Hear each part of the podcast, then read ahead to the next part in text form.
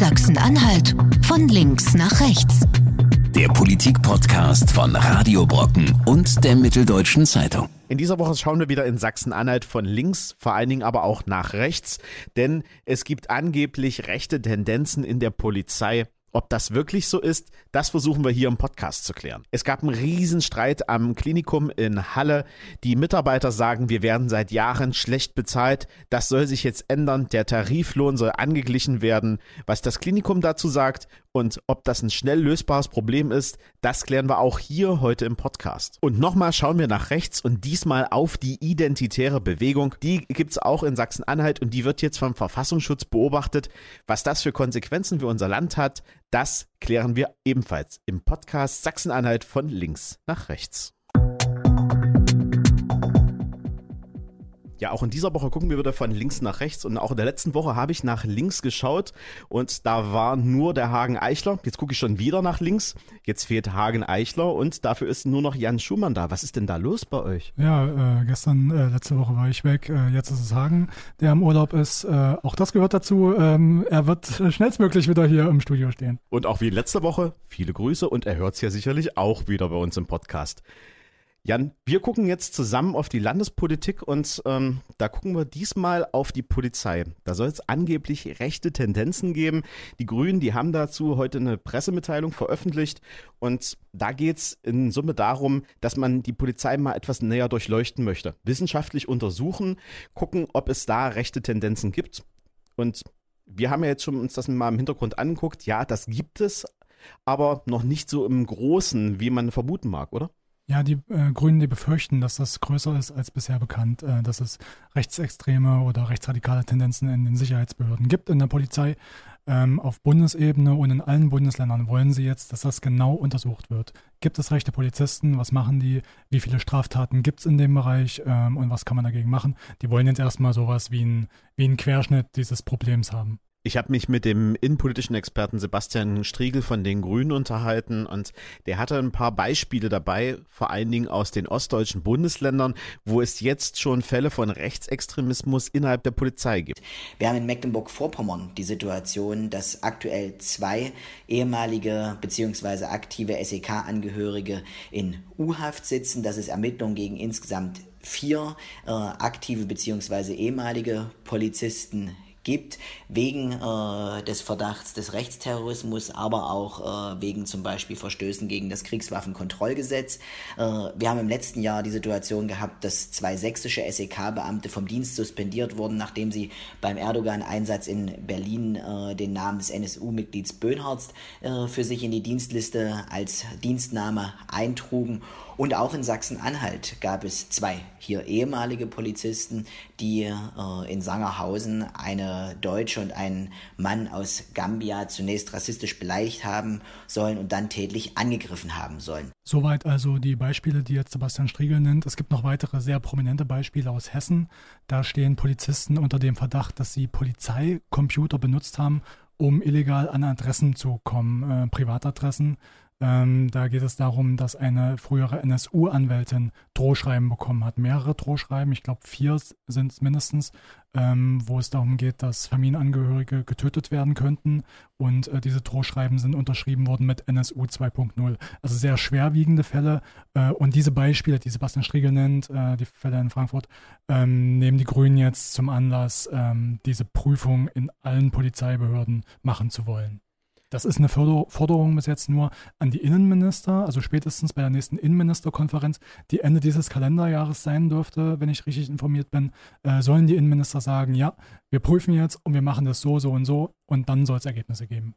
Wenn ich ganz ehrlich bin, macht mir das schon ein bisschen Angst, dass innerhalb der Polizei jetzt auch solche Tendenzen unterwegs sind. Auf der einen Seite sind das natürlich ganz normale Bürger, muss man ganz klar sagen, mit ähm, auch ganz unterschiedlichen politischen Einstellungen. Also das darf denen auch nicht verwehrt sein.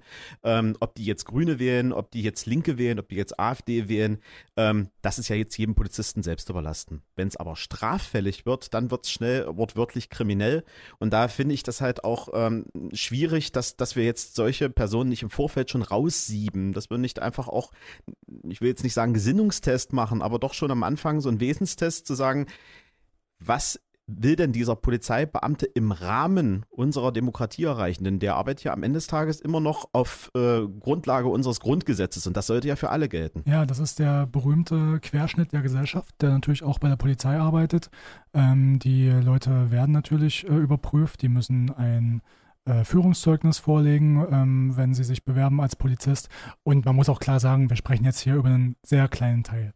Ähm, allerdings äh, kann man durchaus der Meinung sein, dass so eine Prüfung jetzt nötig ist. Ich erlebe das ja auch immer wieder auf Demonstrationen, dass man zumindest von der gefühlten Wahrheit sieht, dass wenn Linke auf der Straße sind, dass dann doch die Polizei, zumindest einige davon, doch deutlich mehr in die Menge hineingehen und vielleicht auch mal den einen oder anderen etwas länger festhalten und auch vielleicht ein bisschen ruppiger festhalten. Ob das jetzt gleich eine Tendenz ist und dass man sagen kann, naja, das ist jetzt ein rechtsgetriebener Polizist, der seinen natürlichen Gegner, den Linken, jetzt einfach auch qua Amt äh, abgreifen kann. Das kann ich natürlich von der Ferne nicht beurteilen. Man kann ja auch nicht in den Kopf desjenigen reingucken und manchmal übersieht man ja auch die Gesamtsituation nicht wirklich. Also was ist vorher vorgefallen und warum ist das jetzt gerade so eskaliert?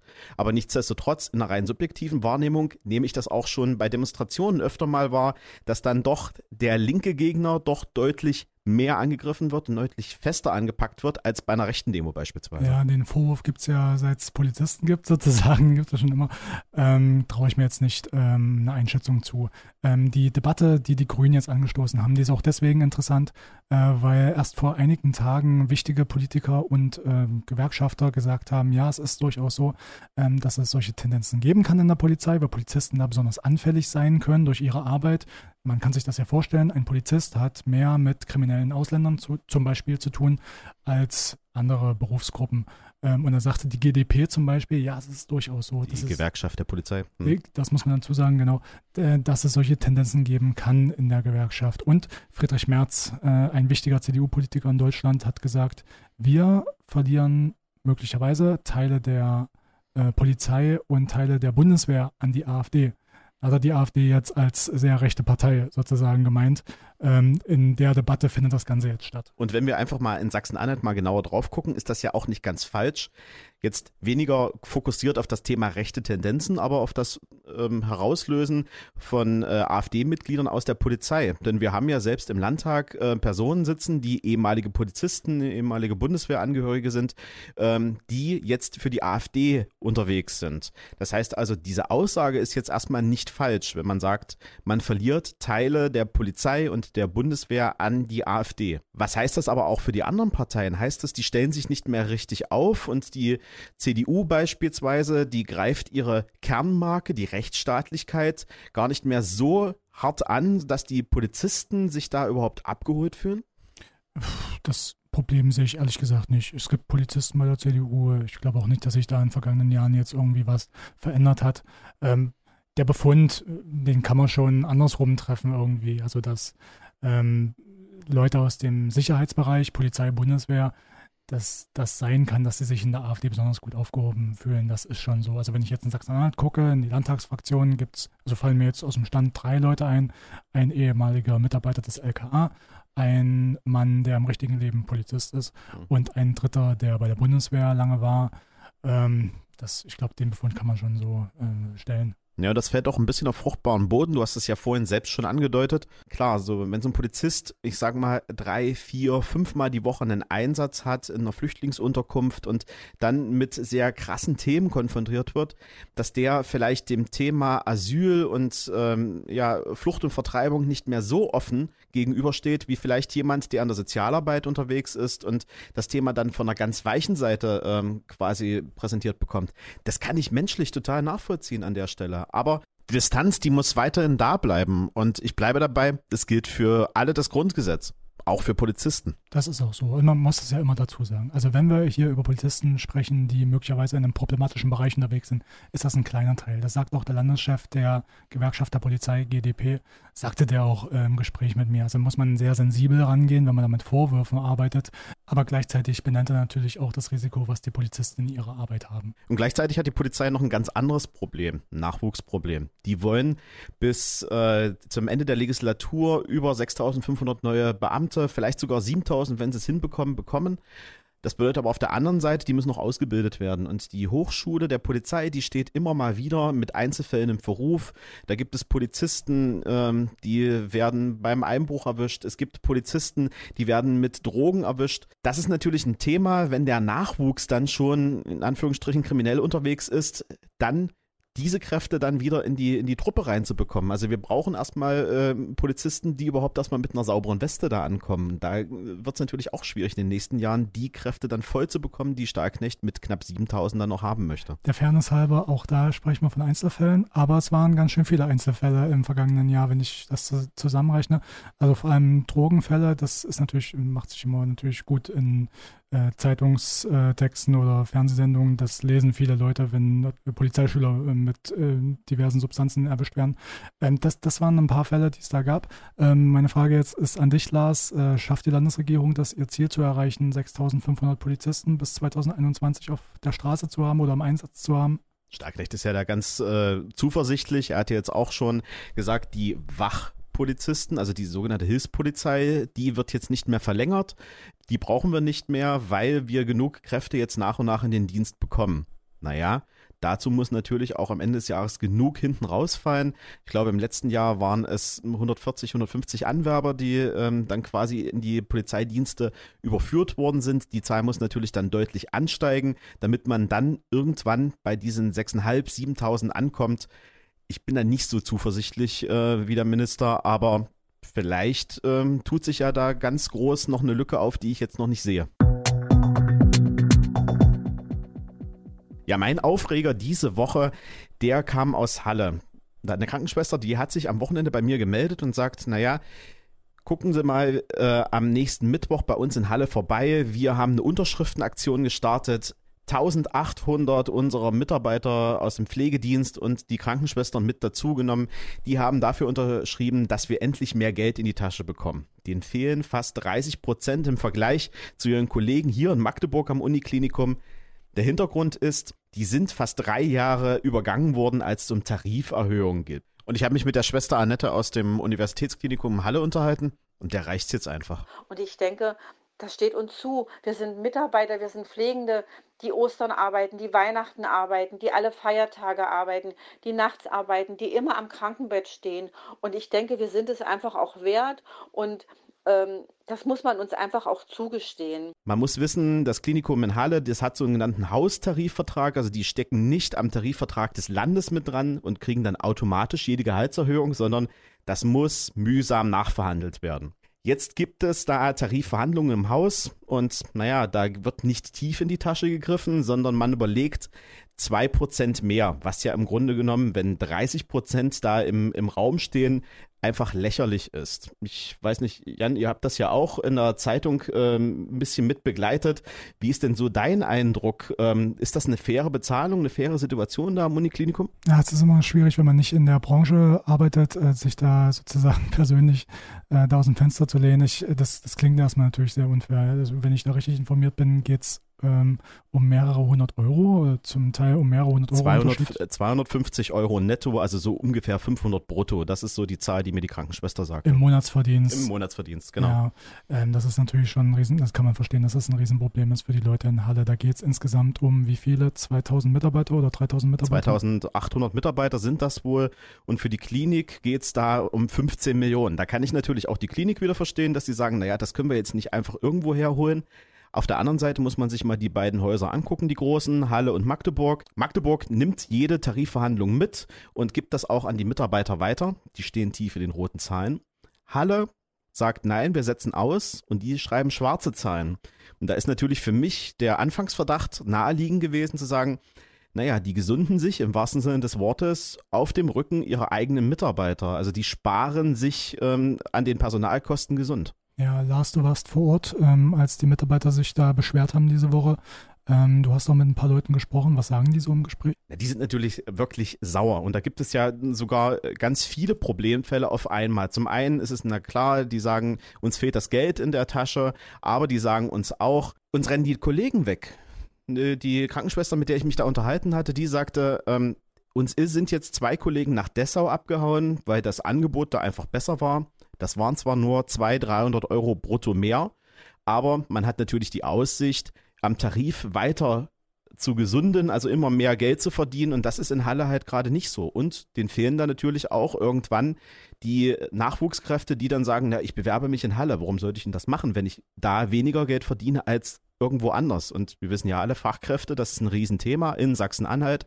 Da gibt es keine Branche, die sagt, naja, wir haben super gute Ausstattung, was Mitarbeiter angeht sondern alle brauchen Nachwuchskräfte. Und wenn da eine Firma sagt, ähm, ich zahle nicht äh, marktgerecht, dann gucken die relativ schnell in die Röhre. Vielleicht nochmal wichtiges Detail, es betrifft nicht die Ärzte, die haben einen eigenen Tarif, es betrifft äh, die Mitarbeiter, die, die restlichen. Ähm, wenn man jetzt äh, das Klinikum fragt, wie sieht es bei euch aus, äh, ändert sich da was, dann sagen die, ja, wir sind daran interessiert, dass die Mitarbeiter besser bezahlt werden. Wie sieht das konkret aus? Die konkrete Aussage ist, wir schauen jetzt mal, wie wir das finanziert bekommen. Das muss eine seriöse Finanzierung sein, war der Originalwortlaut aus der Pressemitteilung. Und frühestens in zwei bis drei Jahren. Das heißt, das ist nichts, was jetzt schnell gehen soll, sondern man versucht, das natürlich so lange wie möglich rauszuzögern. Das bedeutet aber auch, wenn die jetzt angleichen, machen andere in der Zeit schon wieder neue Tarifabschlüsse, die dann auch wieder erstmal umgesetzt werden müssen.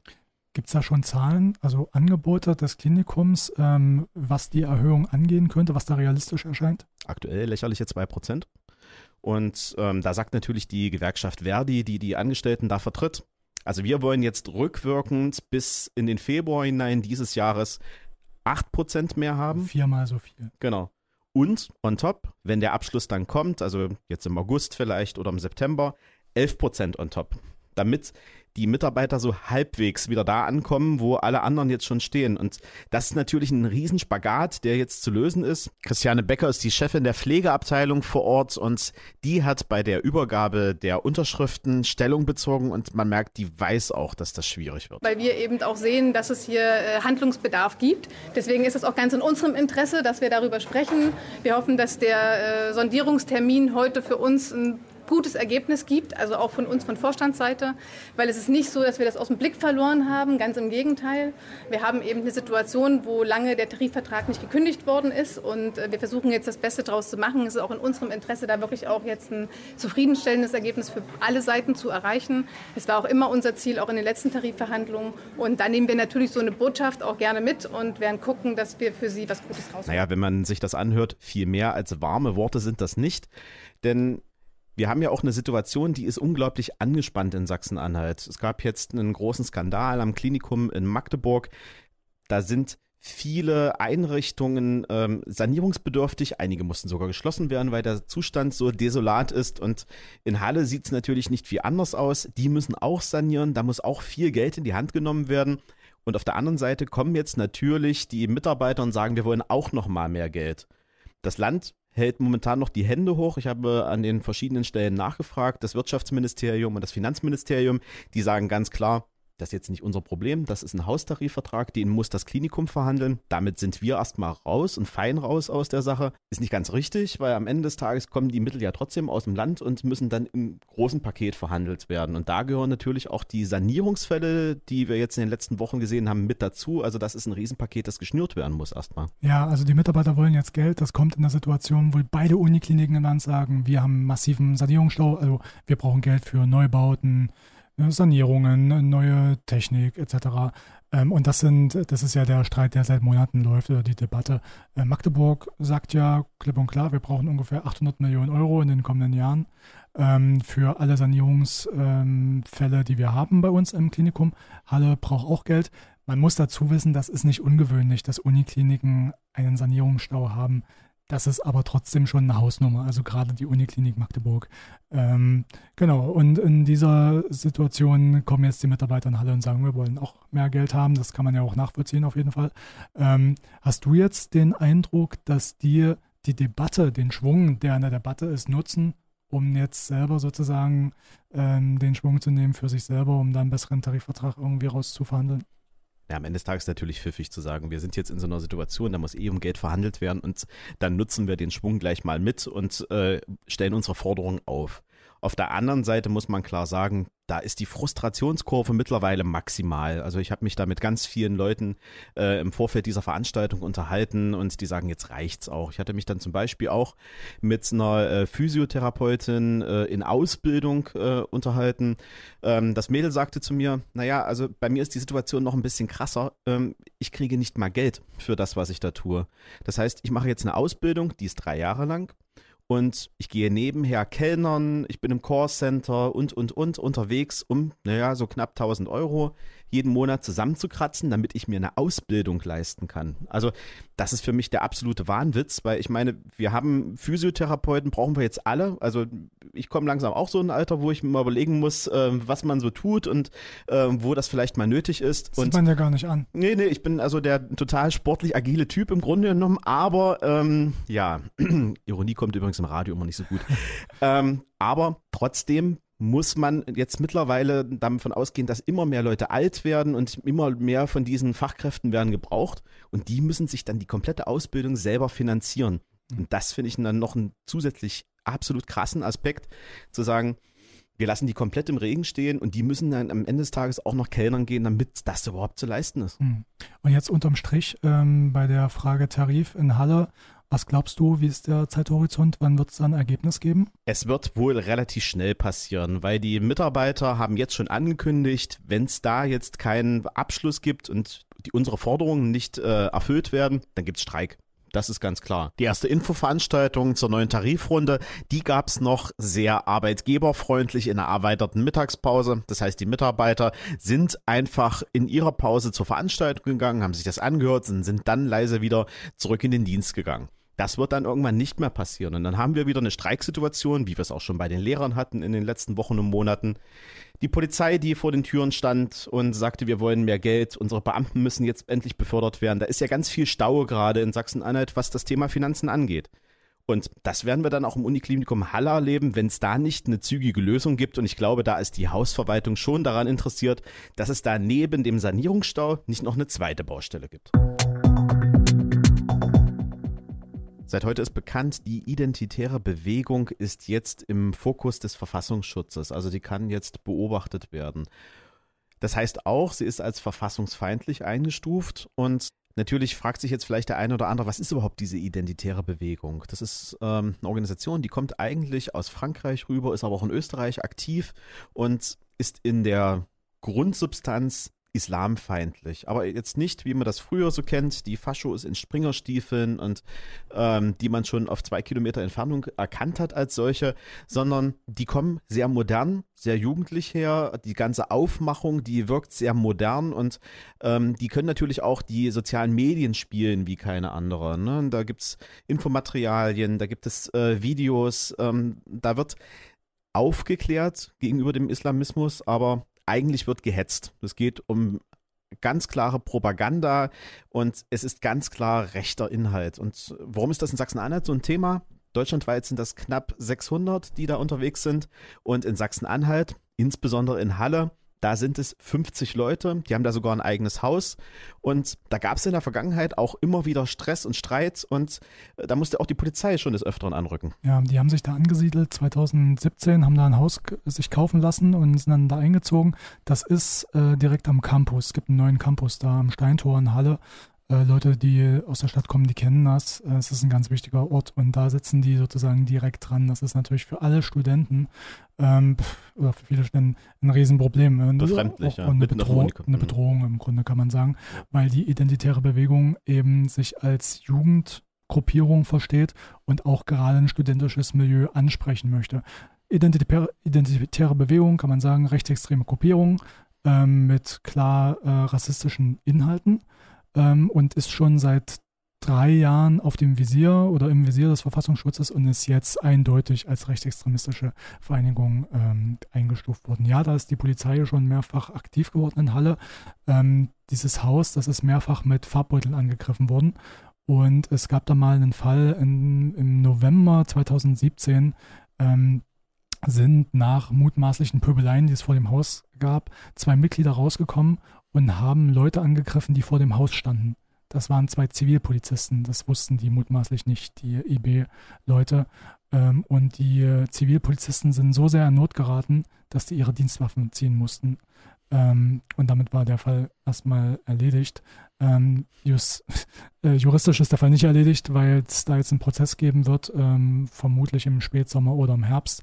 Dann äh, stehen da die zwei IB-Leute vor Gericht. Das Ganze hat noch einen anderen Aspekt oder ein anderes Geschmäckle. Die IB läuft ja auch immer so ein bisschen im Fahrwasser der AfD. Es gibt ja sogar einen Landtagsabgeordneten, der war lange Zeit, hatte der Büroräume da drin, der ähm, Till der aus Sachsen zu uns rüber importiert wurde, ähm, hatte da sein Büro, sein Landtagsbüro drin ist jetzt vor kurzem ausgezogen, wahrscheinlich auch gut wohlwissend, äh, was jetzt äh, da für eine Welle aus dem Bund, aus dem Verfassungsschutz auf die zukommt. Nichtsdestotrotz hat er eine gewisse Nähe dazu. Das heißt aber auch, für die AfD wird das jetzt auch ein, ein, Problem, wenn die identitäre Bewegung durch den Verfassungsschutz beobachtet wird. Nicht die ganze AfD steht der IB sehr nah, aber Teile schon. Also Hans-Thomas Tillschneider ist mal auf einem Bundesparteitag der AfD sehr stark angegriffen worden von einzelnen Mitgliedern.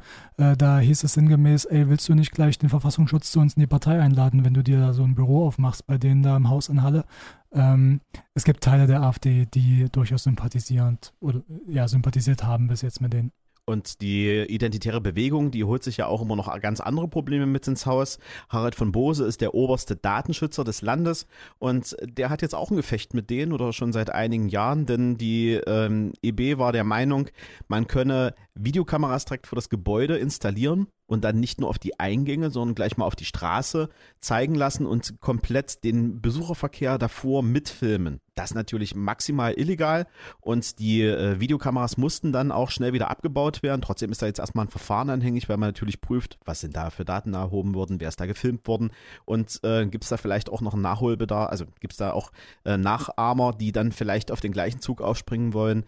Dementsprechend will man da auch mit maximaler Härte vorgehen, dass sowas nicht wieder vorkommt. Das war ein großer Bedrohungsfaktor auch für Leute, die da wohnen. Also da sind nicht nur Teile der Straße, da sind auch Teile der Uni sogar gefilmt worden und äh, was man erst viel später mitbekommen hat, Teile des Hinterhauses oder Hinterhofes. Also das war, war schon sehr weitgreifend. Ja, und für Innenpolitiker hier in Sachsen-Anhalt ist das natürlich auch ein Grund aufzuhorchen, was da jetzt so alles passiert. Rüdiger Erben, das ist der innenpolitische Experte der SPD im Landtag und der sagt auch ganz klar mit dem Blick auf die ganzen Ereignisse, die jetzt in Österreich passiert sind, also die Verquickungen mit Terrorattentaten aus den Reihen der identitären Bewegung dort in Österreich, wenn es da Verbindungen nach Sachsen-Anhalt geht oder gibt, dann müssen wir hier die Gruppen, die hier vor Ort sind, besonders durchleuchten und ähm, da wird natürlich jetzt auch der Fokus hingehen. Gibt es da Verquickungen und ähm, wie schnell kann man diese diese Gruppe vielleicht sogar aus Sachsen-Anhalt wieder rausbekommen? Das ist eine wichtige Frage. Also Attentat, worum geht es da? Da geht es um das Attentat in Christchurch in Neuseeland im März. Hat da ein rechtsextremer Australier 50 Leute in Moscheen erschossen. Mhm. Und es ist äh, rausgekommen, dass dieser Attentäter, der sich auf die Ideologie der identitären Bewegung bezieht, eindeutig in, in, einem Manifest, was er geschrieben hat, dass der auch an die identitäre Bewegung in Österreich Geld gespendet hat. Ähm, und äh, Innenpolitiker wie Rüdiger Erben sagen jetzt, die IB in Halle zum Beispiel hat so enge Kontakte zur IB nach Österreich, die diese Spende bekommen hat vom Attentäter, dass jetzt auch in Halle geprüft werden muss, ähm, was ist da für Sicherheitsbehörden zu finden. Er sagt, globale Vernetzung von Rechtsextremisten er traut denen mittlerweile alles zu. Und deswegen möchte der, ähm, dass die Behörden da mit der Härte, mit aller Härte des Gesetzes vorgehen gegen diese Gruppe jetzt. Und na klar, wir schauen in den nächsten Wochen und Monaten, wie sich das weiterentwickelt wird. Und dann gibt es auch hier bei Sachsen-Anhalt von links nach rechts wieder ein Update.